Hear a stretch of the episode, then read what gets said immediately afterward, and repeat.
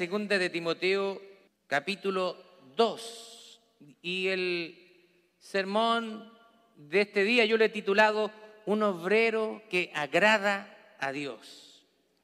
Vamos a leer un solo versículo y vamos a tratar el resto del pasaje, así que por favor lo invito a que se ponga de pie conmigo y vamos a leer el versículo 15 juntos. Si si ha traído su Biblia, se pone en pie y si no, puede acompañarnos con la lectura ahí en pantalla. Dice así la palabra del Señor, en el nombre de nuestro Señor Jesucristo y bajo la bendición del Padre, del Hijo del Espíritu Santo. Procura con diligencia presentarte a Dios aprobado como obrero que no tiene de qué avergonzarse y que usa bien la palabra de verdad. Toma asiento, por favor.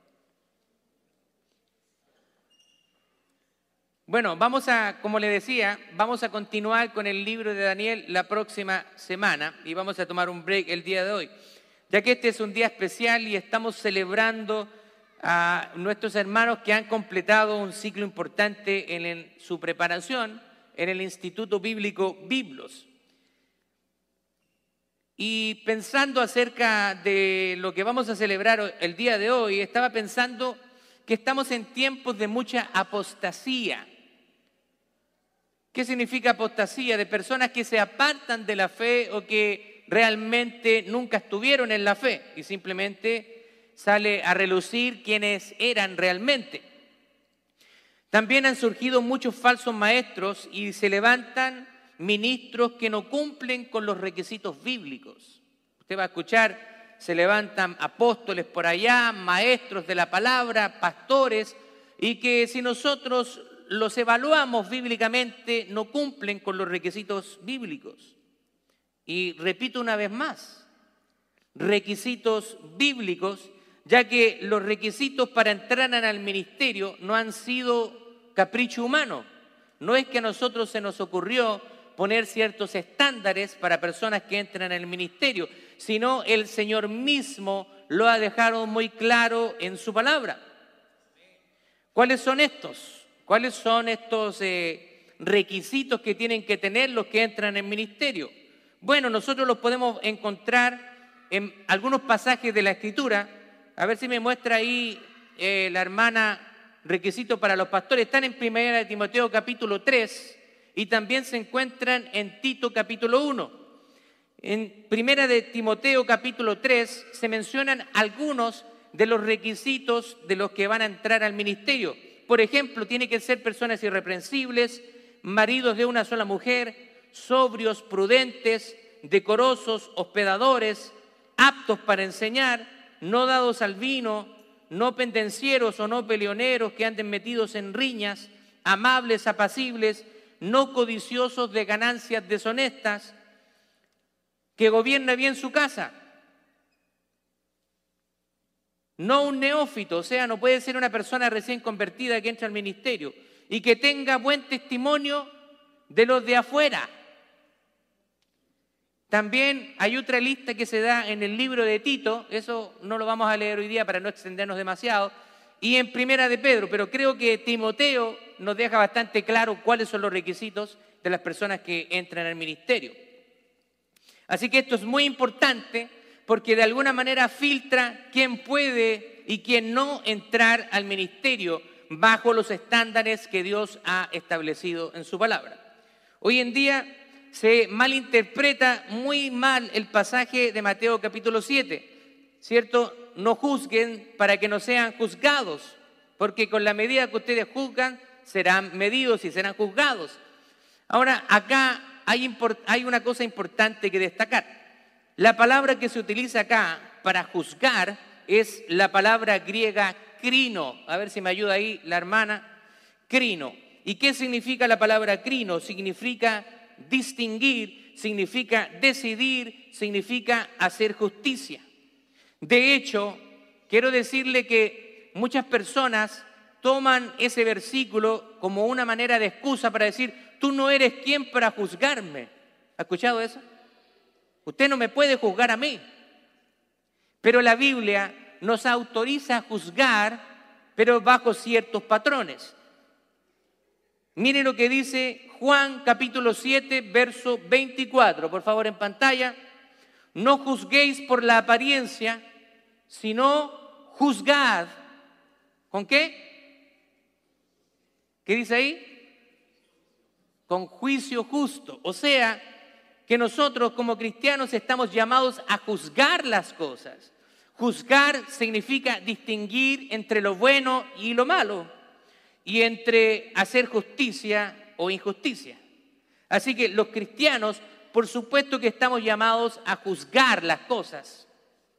Ahora acá hay algo importante. Esto significa que estamos llamados a juzgar las cosas, pero poniendo como base la palabra de Dios y no nuestros propios estándares. ¿Entiende eso? Nuestro estándar de medida es la palabra de Dios no lo que nosotros podamos pensar. Porque yo puedo decir, mire, yo creo que estoy bien en esta situación, pero tenemos que evaluar esa situación con respecto a la palabra de Dios. La iglesia de hoy necesita más que nunca hombres y mujeres que estén preparados y que puedan llevar con diligencia la palabra de Dios y que enseñen a otros la sana doctrina. Un obrero aprobado es, por lo tanto, una persona que enseña la sana doctrina. Ahora, acá aparece otra palabra importante, sana doctrina, y hay que definir qué significa sana doctrina, porque también se define de una manera errónea o equivocada. El mismo apóstol Pablo le aconseja a Tito hablar la sana doctrina. Por favor, muéstreme en pantalla Tito capítulo 2, verso 1, dice así, pero tú, le está hablando a Tito, habla lo que esté de acuerdo con, ¿con qué cosa? Con la sana doctrina. Tenemos que hablar lo que esté de acuerdo con la sana doctrina, pero ahora, ¿qué es lo que es la sana doctrina, pastor? Vamos a definirlo y vamos a dejarlo claro. Otra frase para sana doctrina podría ser enseñable, enseñanza saludable. Cuando hablamos de sana doctrina, estamos hablando de una enseñanza saludable. Bien, vamos a definir lo que es sana doctrina. La sana doctrina es la enseñanza saludable del Evangelio de Salvación a través de la gracia del Señor Jesucristo solamente. Es, por lo tanto, una doctrina que sana y libera al hombre del pecado.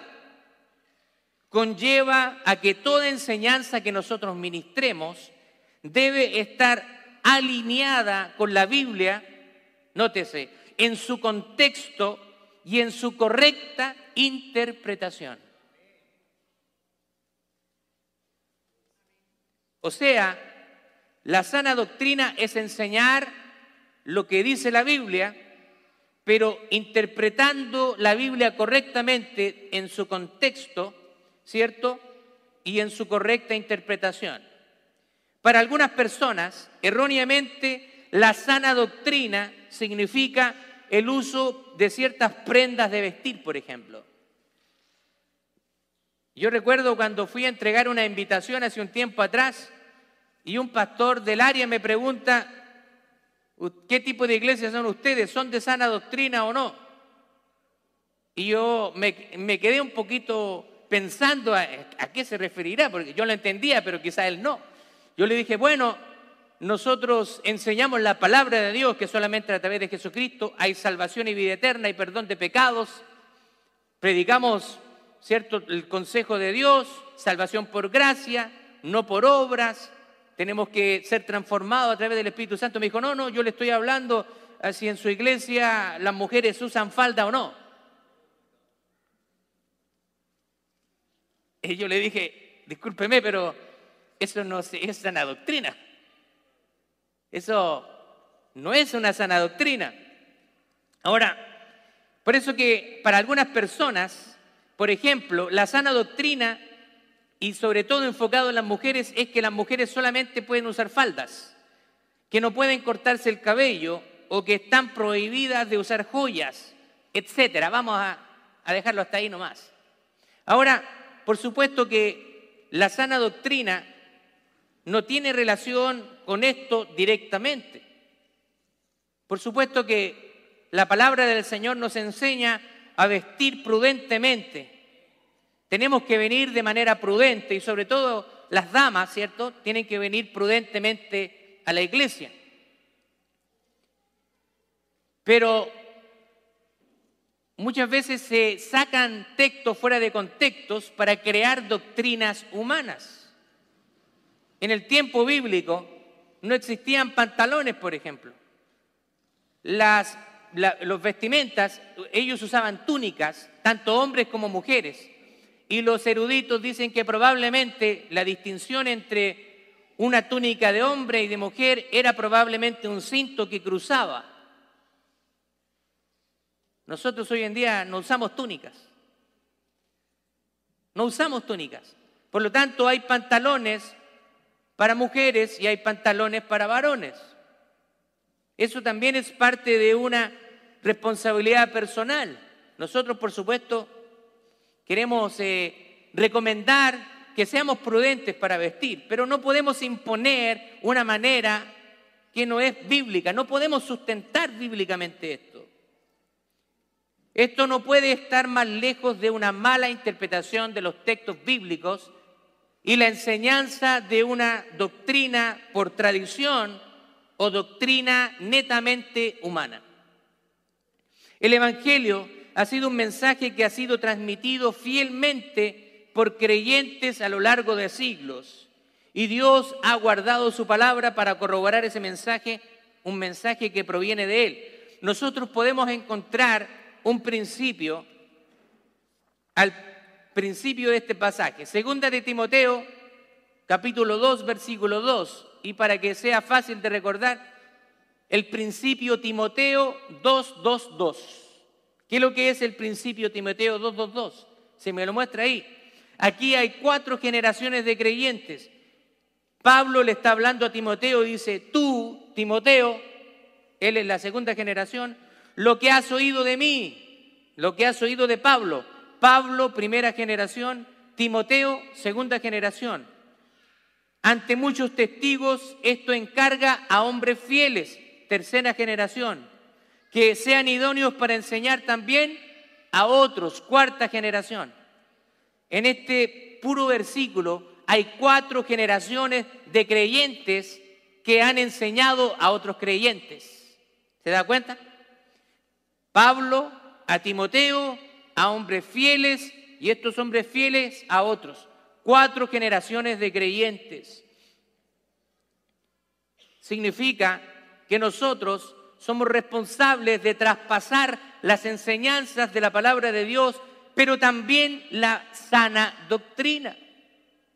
En este pasaje nosotros vemos que el buen soldado de Cristo es alguien que tiene una fe saludable, una fe sana y su enseñanza, en su enseñanza. Y quiero que vamos a ver algunos principios que aprendemos de este pasaje. Primero, un obrero fiel, un obrero que tiene una enseñanza saludable, primero evita las disputas de palabras. ¿Qué significa esto? Esto era una tendencia natural en la, en la iglesia primitiva. Había muchas disputas que se daban en la iglesia, pero tales disputas, el apóstol Pablo dice, no tienen ningún valor y peor aún, en realidad arruinan a los que escuchan. Así que no debemos nosotros involucrarnos en disputas de palabras. La destructividad, pero especialmente la es algo inútil de la falsa enseñanza es una nota recurrente en las cartas pastorales. Significa que nosotros no tenemos que ponernos a discutir con personas que tienen una, doctrina malsana si esa persona no está abierta a ser corregida. Mejor no pierdas el tiempo. No debemos perder el tiempo con los que no quieren escuchar la sana doctrina. Hay gente que no quiere escuchar la sana doctrina. No, y están acostumbrados a una tradición. No es que a mí me ha enseñado esto por años Pero ¿cómo lo sustentas bíblicamente? Por favor, bíblicamente, ¿cómo lo sustentas? No tienen cómo sustentarlo, pero están tan arraigados a la tradición que no quieren soltarlo. Los falsos maestros predican y discuten y no edifican, sino que destruyen. Los falsos maestros van a tratar de no citar la Biblia y si la citan, la van a citar fuera de su contexto para poder argumentar lo que ellos quieren. Si nosotros utilizamos y sacamos versículos fuera de su contexto, podemos eh, apoyar cualquier tipo de enseñanza. Así que la Biblia tiene que ser interpretada en su contexto correctamente. Así que evitemos disputas con gente que no quiere escuchar la sana doctrina y sobre todo con falsos maestros. Segundo, un obrero aprobado es aquel que se presenta delante de Dios. Dice, presentarse a sí mismo aprobado delante de Dios. Mire lo que dice la nueva versión internacional. Haz de tu parte todo lo posible para presentarte a Dios de modo que obtengas su aprobación, como un obrero que no tiene que avergonzarse y que maneja correctamente la palabra de verdad. Ahora quiero que analicemos este versículo. Lo que aquí manda el apóstol, esto es válido para todo creyente pero está dirigido especialmente a los ministros, a los que están gobernando la iglesia del Señor o los que tienen algún cargo de autoridad. En primer lugar, le urge a que ponga de su parte todo lo que sea posible. Literalmente le dice, esfuérzate por presentarte aprobado delante de Dios. Aceptado. La palabra del original griego tiene una connotación de ser aceptado después de ser puesto a prueba. El vocablo griego es en el contrario de lo que Pablo usa en Primera de Corintios capítulo 9, verso 27, que es descalificado. Así que lo contrario es descalificado, pero lo opuesto es aprobado. Ahora, esto también incluye una conducta piadosa pero el contexto acá está haciendo énfasis a la enseñanza. Pero por supuesto que la enseñanza tiene que ir acompañada de una conducta piadosa en el Señor. Me, voy a poner yo, por ejemplo, para que nadie se sienta identificado. Si usted me viera a mí con un mal testimonio afuera, me viera borracho por las calles, me viera engañando a mi esposa por ahí, y usted se parara aquí y yo le estuviera enseñando la palabra de Dios, ¿usted me creería? ¿Usted me escucharía? Sea honesto, sea honesto. No, para nada. Y está bien. Usted haría lo correcto en no escucharme si mi actitud fuera de, esa manera.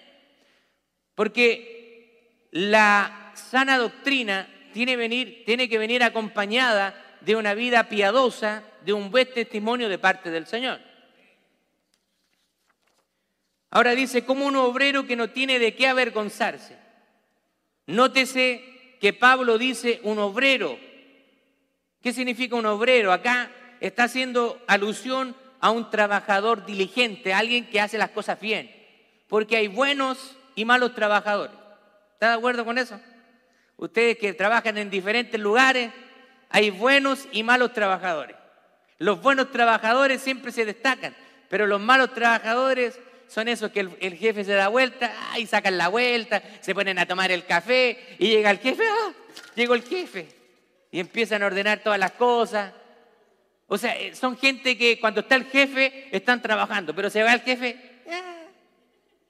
Así que hay buenos y malos trabajadores. Pero acá Pablo está hablando de un trabajador diligente. Un obrero, además, es alguien que no se contenta con salir del paso, sino que hace las cosas de la mejor manera posible. No hay lugar para la mediocridad. Un buen trabajador no es mediocre. Aunque todos sus compañeros hagan las cosas mal, Él está determinado de que como siervo de Dios, Él va a hacer las cosas con excelencia. No me importa cómo se comportan los demás, pero yo quiero servir a mi Señor. Quiero tener una actitud que refleje que Cristo está en mí. Gloria a Dios. El ministro de Dios tiene que trabajar de tal modo que no tenga de qué avergonzarse. Como hijo de Dios, tenemos que cuidar nuestro testimonio. Los testimonios cuesta años construirlos y cuesta segundos para destruirlos. Por eso es que tenemos que cuidar nuestro testimonio, lo que hemos construido. Miren lo que dice Mateo capítulo 25, verso 23. Su Señor le dijo, bien, buen siervo y fiel. Sobre poco has sido fiel, sobre mucho te pondré, entra en el gozo de tu Señor. Cuando el Señor pronuncie su nombre para que acuda a su tribunal a recibir una recompensa. Ese es un obrero que no tiene de qué avergonzarse. Sabe que su relación con el Señor y está trabajando en su relación con el Señor día a día. Otra característica es que maneja correctamente la palabra de verdad. ¿Qué significa manejar correctamente la palabra de verdad? ¿A qué se refiere esto? Significa que conoce la Biblia, conoce el libro que inspiró nuestro propio Señor. Así que el cristiano tiene que manejar bien la palabra de verdad, tiene que conocer la Biblia, tiene que interiorizarse con la Biblia, tiene que leerla diariamente, tiene que memorizar versículos bíblicos. Pero nadie podrá ser una persona diligente si no estudia la palabra de Dios de manera dedicada. Nadie va a llegar a ser bueno en una disciplina, ¿cierto? Si no tiene constancia y trabajo duro. Los atletas que van a las Olimpiadas tienen una disciplina muy rígida, de partida en su alimentación. Ellos se alimentan, ¿cierto? Pensando en mantener una buena forma física. Hacen ejercitan muchas horas al día, Así que cuando usted ve que los, los eh, atletas ganan medallas olímpicas, eso no es un trabajo de un día. Muchas veces es trabajo de años. Asimismo, para poder llegar a ser una persona que maneje bien la palabra de verdad, tenemos que ser personas dedicadas al estudio bíblico.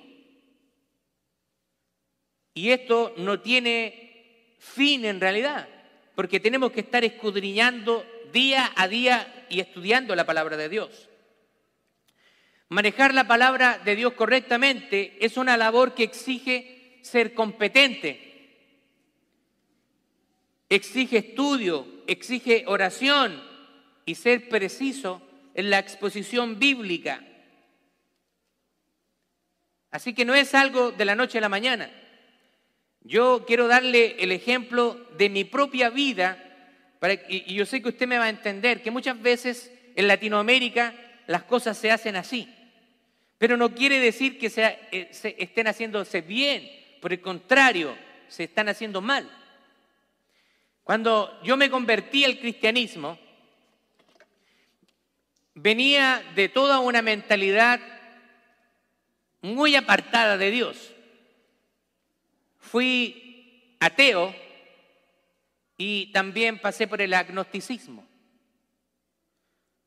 Así que cuando Dios sale a mi encuentro, realmente para mí fue una experiencia muy fuerte, pero a la vez Dios me convenció realmente de que Él existía. Entonces yo comencé a asistir a la iglesia y habían pasado alrededor de seis meses, más o menos, como seis meses. Yo apenas estaba aprendiendo algunas cosas de la Biblia, así que no tenía, no tenía, para serle honesto, no tenía nada de conocimiento bíblico. Entonces, uno de los hermanos de la iglesia donde yo me convertí me dice, hermano Marcelo, usted va a predicar esta semana, el día jueves. Y yo quería servir a Dios, quería ser obediente al Señor. Así que yo dije, bueno, esta persona es una autoridad en la iglesia, se supone que tenemos que ser obedientes. Así que le dije, bueno, ok. Y entonces yo me fui para la casa. ¿Qué predico? Imagínense, e, e, en ese momento yo era un neófito. Yo no había, no, había estado en un seminario, nadie me había discipulado, poco conocía la Biblia y me habían mandado a predicar. ¿Se imagina usted eso? Bueno, quiero decirle que eso lamentablemente pasa de manera muy frecuente en nuestras iglesias hispanas, sobre todo en Latinoamérica. Personas que llevan pocos meses, que tienen poco y nada conocimiento bíblico, se paran aquí a enseñar. ¿Y qué es lo que pueden enseñar? Nada, no mucho al menos. Yo me paré ese día, pesqué un pasaje bíblico a cómo yo lo entendí y me puse a hablar de cualquier cosa menos del pasaje bíblico. Estuve como 5 o 10 minutos, me bajé avergonzado y más encima, después de que termina el servicio, se acercan los hermanos y me dicen, bien hermano Marcelo, lo hizo bien. Y yo dije, ¿qué me está hablando? Yo sabía que mejor me quería dar ánimo y todo, pero, pero tendría que haber sido honesto conmigo. O mejor dicho, tendría que haber sido responsable conmigo y prepararme antes de mandarme a predicar. Pero ¿sabe qué? ese episodio traumático en mi vida me dio una gran enseñanza. Y desde ese día me propuse, yo dije, Señor, voy a empezar a estudiar tu palabra. Porque no quiero pararme y empezar a hablar, como decimos en Chile, puras cabezas de pescado. Y hablar incoherencias, hablar del corazón. Así que tenemos que ser personas que manejan bien la palabra de verdad. Una persona que va a predicar la palabra tiene que ser alguien que haya sido entrenado bíblicamente, tiene que ser alguien que haya sido discipulado. No necesariamente que haya asistido a un seminario bíblico, porque sabemos que no todos van a tener la oportunidad de hacerlo, pero al menos tiene que ser una persona que tenga conocimiento bíblico y que haya pasado, ¿cierto?, por un tiempo de estudio y por un par de años de discipulado. Mire lo que dice el comentarista Hendrickson. El hombre que maneja la palabra de la verdad correctamente no la cambia, ni la pervierte, ni la mutila, ni distorsiona, ni la usa con un mal propósito en su mente. Por el contrario, en actitud de oración, interpreta la escritura a la luz de la escritura. Así que alguien que maneje bien la palabra de Dios va a ser alguien que se mete en el texto, que estudia el contexto histórico, el contexto literario, los, pasajes y versículos que están antes y después para situarse correctamente en el contexto.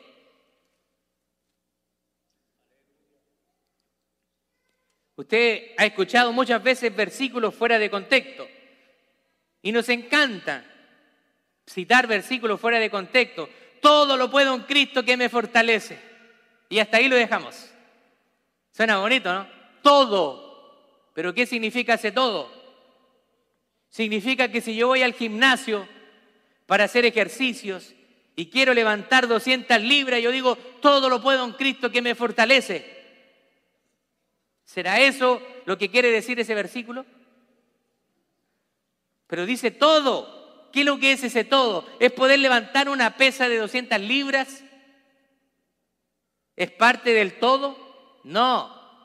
Cuando entendemos el contexto del versículo, podemos entender de que Pablo está hablando de que él ha vivido experiencias de escasez y de abundancia. Ha vivido en pobreza y en riqueza, pero a pesar de eso, él ha podido vencer en Cristo. Porque todo lo puedo en Cristo que me fortalece. Gloria a Dios. Así que cualquier situación que nosotros podamos enfrentar, sea buena o sea mala, Cristo está con nosotros y toda situación podemos atravesar en Cristo quien nos fortalece. Así que tenga cuidado con ese todo. otra característica de un obrero aprobado es que se aleja de vanas discusiones. Versículo 16. ¿Qué dice el versículo 16? Más evita profanas y vanas palabrerías porque conducirán más y más a la impiedad. Estas son cosas vanas que conducen más y más a la impiedad. Dice, es pues uno más de los malos frutos que en, otros lugares, como los citados, como resultado de la palabrería y de la mala enseñanza. Mire lo que dice Hendrickson. No solo se come el cáncer los tejidos sanos, sino que al obrar así agrava la condición del paciente. De manera semejante, la herejía, la mala enseñanza, anunciada con tanta propaganda, se desarrolla tanto en extensión como en intensidad. Así que usted debe alejarse de las vanas discusiones. Otra característica de un buen obrero es que expone a los que enseñan las herejías. Algunas personas dicen, pastor, pero usted cómo se atreve a nombrar a algunas personas que enseñan falsas enseñanzas? Bíblicamente lo podemos hacer, porque nosotros como pastores debemos cuidar la grey de Dios. Y si tenemos que exponer los falsos maestros, tenemos que hacerlo con, tajantemente. Mire lo que hace el apóstol Pablo. El apóstol Pablo en el versículo 17 identifica, entre otros, a Himeneo y a Fileto. Vamos a leer el versículo 17. Dice, y su palabra carcomerá como gangrena, de los cuales son Himeneo y Fileto. Los está nombrando, pero claritito ahí, a la iglesia. Tengan cuidado con estos individuos que andan enseñando herejías. En otras palabras, lo que está diciendo el apóstol Pablo. Ahora, ya vimos que el nombre de Himeneo surge por segunda vez, ya que Pablo lo había nombrado en la primera carta a Timoteo capítulo 1, verso 20, dice, de los cuales son Himeneo y Alejandro. ¿Y sabe lo que hizo Pablo? A quienes entregué a Satanás para que aprendan a no blasfemar. Wow. Si hay alguien que se desvía de la sana doctrina y que no quiere entender, no quiere encaminarse en el buen camino, entonces Pablo dice que nosotros podemos entregar a esas personas a Satanás para que los zarandee. Pero por lo que se ve, el efecto de la excomunión no fue sino de mal en peor. Así que, así que como el apóstol nosotros debemos ser celosos de las enseñanzas de nuestro Señor Jesucristo y exponer a todo aquel que hable herejías si alguien habla herejías, hay que exponerlo como falso maestro. En el versículo 18, Pablo menciona específicamente el error de estos falsos maestros. Mire lo que dice el versículo 18. Se desviaron de la verdad diciendo que la resurrección ya se efectuó y trastornan la fe de algunos. Así que, según este pasaje, los que enseñan falsas enseñanzas o herejías trastornan la fe de algunos. Eso quiere decir que cuando hay una mala enseñanza, confunde a las personas. Las confunde. Ellos andaban probablemente muy influenciados por el nocticismo, que negaba todo lo concerniente a la materia en aquel tiempo. El que no enseña las verdades fundamentales del cristianismo no puede ser llamado cristiano. Mire, hace poco un famoso teólogo creó un concepto con respecto a lo que se llama el triaje teológico. En inglés es the theological triage o el triaje teológico. Significa que hay verdades o hay enseñanzas de primer, segundo y tercer orden. En la del primer orden, si no estamos de acuerdo, ni siquiera son considerados cristianos.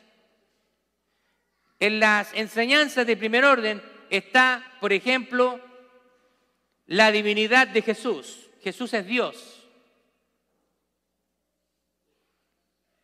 Salvación por gracia y no por obras. Un Dios representado o revelado en Padre, Hijo y Espíritu Santo, la Trinidad. Si alguien niega estas enseñanzas fundamentales, no se puede llamar cristiano. Ahora vienen las enseñanzas de segundo orden, que donde diferimos de algunas iglesias, pero aún podemos seguir siendo hermanos o siendo considerados hermanos en Cristo. Por ejemplo, una de esas enseñanzas podría ser que la iglesia presbiteriana enseña que los niños pueden ser bautizados. No estamos de acuerdo con eso, pero al menos en las enseñanzas de primer orden estamos de acuerdo. Ahora, hay enseñanzas de tercer orden que si nosotros pensamos diferente no hay ningún problema, no vamos a tener que pelearnos ni tirarnos el pelo para nada, sino que simplemente hay diferentes posiciones y en esas en esas enseñanzas de tercer orden, por ejemplo, está la escatología. La escatología significa los tiempos finales, la interpretación de los pasajes que habla de los tiempos finales. Está el, pre, el dispensacionalismo, por ejemplo, el aminelialismo, etc. Son posiciones que son diferentes, pero eso están en tercer orden. Y si tenemos diferencia en eso, no hay problema porque sí estamos de acuerdo de que Cristo viene. Si usted es dispensacionalista, si usted es milenialista, al menos estamos de acuerdo de que Cristo viene por nosotros.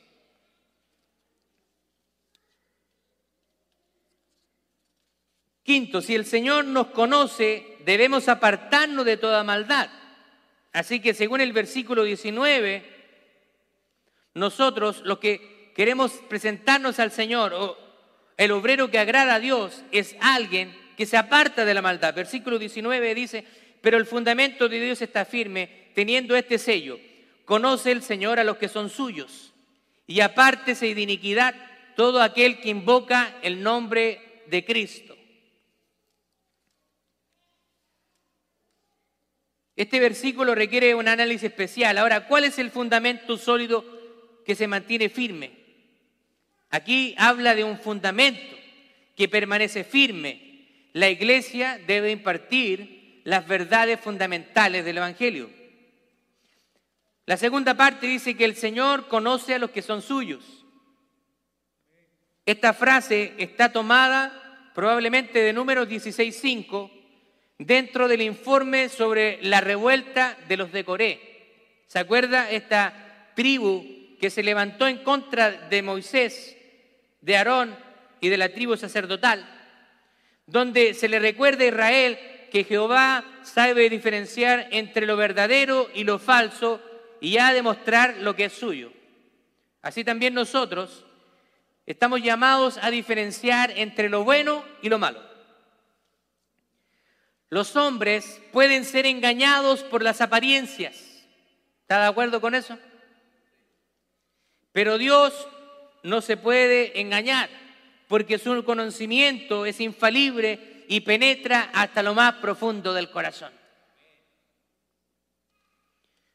Dice, todo aquel que invoca el nombre del Señor debe apartarse de la iniquidad, debe apartarse del mal. El Señor le va a decir a los malvados, apartados de mí, nunca les conocí. Y por último, un obrero que agrada a Dios busca la santificación para que Dios lo use. ¿Sabe por qué Dios no puede usar a muchas personas? Porque no están en santidad. Mire lo que dice el versículo 20. Pero en una casa grande no solamente hay utensilios de oro y de plata, sino también de madera y de barro. Y unos son para usos honrosos y otros para usos viles. Dios es un Dios santo.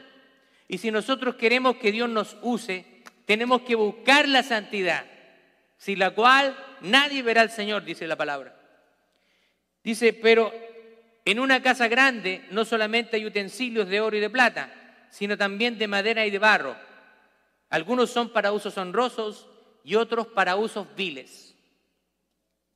Así que el creyente debe limpiar su vida cada día llevando una vida piadosa y una relación cercana con el Señor. Un obrero que agrada a Dios tiene que ser un obrero que esté dispuesto a ser también corregido por el Señor y su palabra.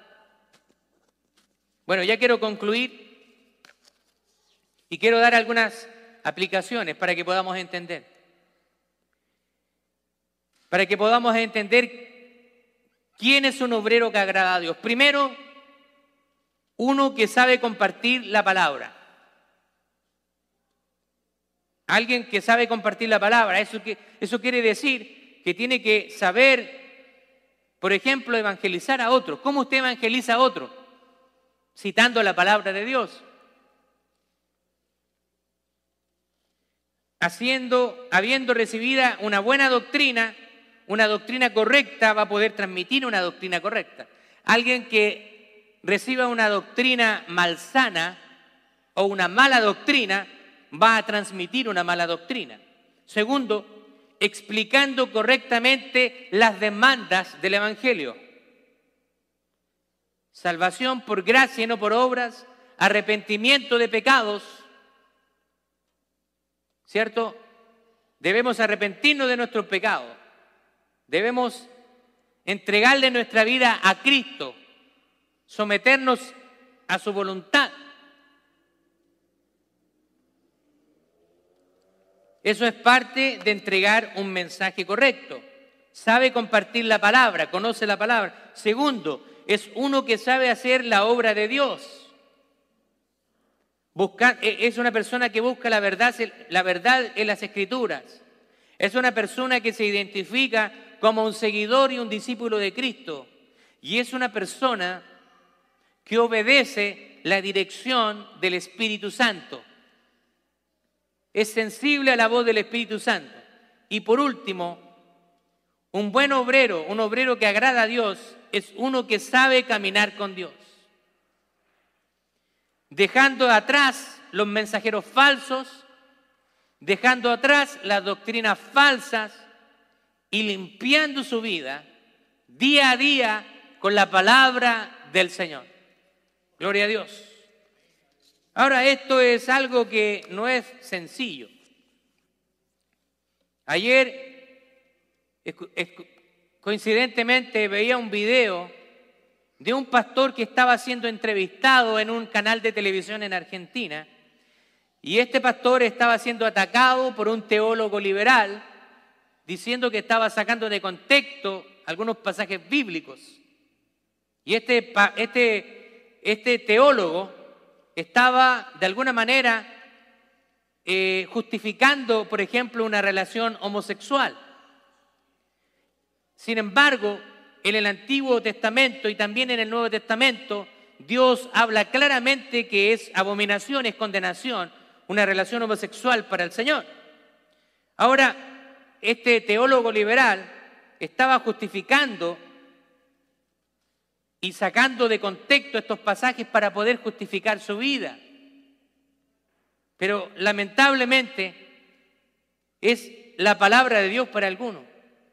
A algunos nos gustaría sacarle algunas hojas a la Biblia, pero la cosa no funciona así. Cuando usted es contratado en un trabajo, usted no es el que pone las reglas. La persona que lo contrata, su jefe es quien pone las reglas. Él le dice a qué hora va a entrar, a qué hora va a salir y cuáles son las responsabilidades que usted tiene que tener. Asimismo, nosotros debemos someter nuestra vida y la Biblia es como un espejo que nos muestra nuestra condición. Cada uno de nosotros fallamos al Señor de una u otra manera. Algunos tienen pecado visible y otros no. Este día jueves hablábamos en nuestra reunión de oración que hay pecados, mejor dicho, en nuestro grupo de comunión. Hablábamos que hay pecado que no se ve a simple vista. La envidia a veces no se ve a simple vista. La codicia, la avaricia es algo que está ahí en el corazón, no se ve a simple vista. ¿Cierto? Cuando viene una hermana y viene con un bonito vestido, una bonita cartera o no sé, se ve bien. Ay, hermana, que te ves linda. Y por dentro, hmm, ¿cierto? Mira, ¿y qué se cree? la envidia, los celos es algo que está ahí, no se ve. Usted puede tener, oh, poner una cara muy bonita, hola, ¿cómo está? No, bien, hermano, y que te ves linda, hermana, y por dentro, uy, ¿qué se cree aquí? Usted me entiende.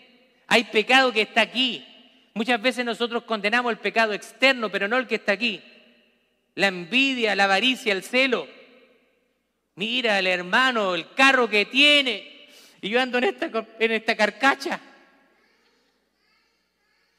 Yo, yo merezco tener este carro, no ese hermano. Ni viene a la iglesia ese hermano, ¿y qué? Viene una vez a las 500, yo merezco tener ese carro. Esas cosas no se ven. Usted no anda pidiendo en la oración, pastor, quiero que oren por mí porque soy envidioso. Yo nunca he escuchado una petición de ese tipo, porque esos son pecados que tratan de ocultarse. ¿Sí o no? Pastor, ore por mí, porque ¿sabe qué, pastor? Siempre tiramos a los hombres, así que vamos a decir a las mujeres. Pastor, mire, soy una mujer demasiado coqueta y le ando tirando ahí a todos los compañeros de trabajo, le ando coqueteando y soy una mujer casada. Cosas que están ahí. O los varones haciéndose los lindos cuando son casados. Pastor, ore por mí, mire que soy un picaflor. Yo creo que no recuerdo una ocasión que alguien haya venido a mí a pedirme oración por eso. Pero eso es pecado que está aquí en el corazón.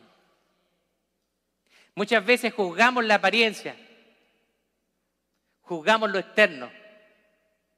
El hermano que está luchando con el cigarrillo, mira, el hermano viene pasado a cigarro. Pecador, pecadora. Pero todos necesitamos del Señor. Y este es un llamado para todos nosotros. Tenemos que ser personas que agraden al Señor. Pero no va a ser fácil. ¿Sabes por qué? Porque tenemos que negarnos a nosotros mismos, a lo que nos gusta, a lo que nos agrada en la carne. Pero déjame decirte que vale la pena. Tener una vida con Cristo es una vida abundante. Es una vida donde puedes dormir tranquilo. Donde no, andas pensando en que te va a venir a buscar la policía por andar haciendo fechoría. O que eh, en un momento u otro te va a pillar tu señora por andar engañando. O va a venir el IRS por haber mentido en tu declaración de impuestos 2021. Vamos a revisar su declaración. Nos resulta un poco dudosa. No te lo dicen así, pero te mandan a revisión. Un cristiano que vive una vida piadosa es alguien que duerme tranquilo. Este es un llamado para cada uno de nosotros, no solamente para los que han sido llamados al ministerio o que quieran servir al Señor como un obrero aprobado, este llamado es para todos nosotros. Cada uno de nosotros tiene cosas que tiene que entregarle al Señor. Y el Señor dice que Él ha venido para que tengamos vida y la tengamos en abundancia. Él quiere darte una vida nueva. Él quiere darte una identidad clara. Eres un hijo y una hija de Dios. Y en Cristo está tu identidad. Eres aceptado, eres amado, eres lavado por la sangre de Cristo y eres sellado por su Espíritu. Y cuando Él venga, va a pronunciar tu nombre y vamos a salir al encuentro con el Señor. Gloria a Dios, póngase de pie, por favor.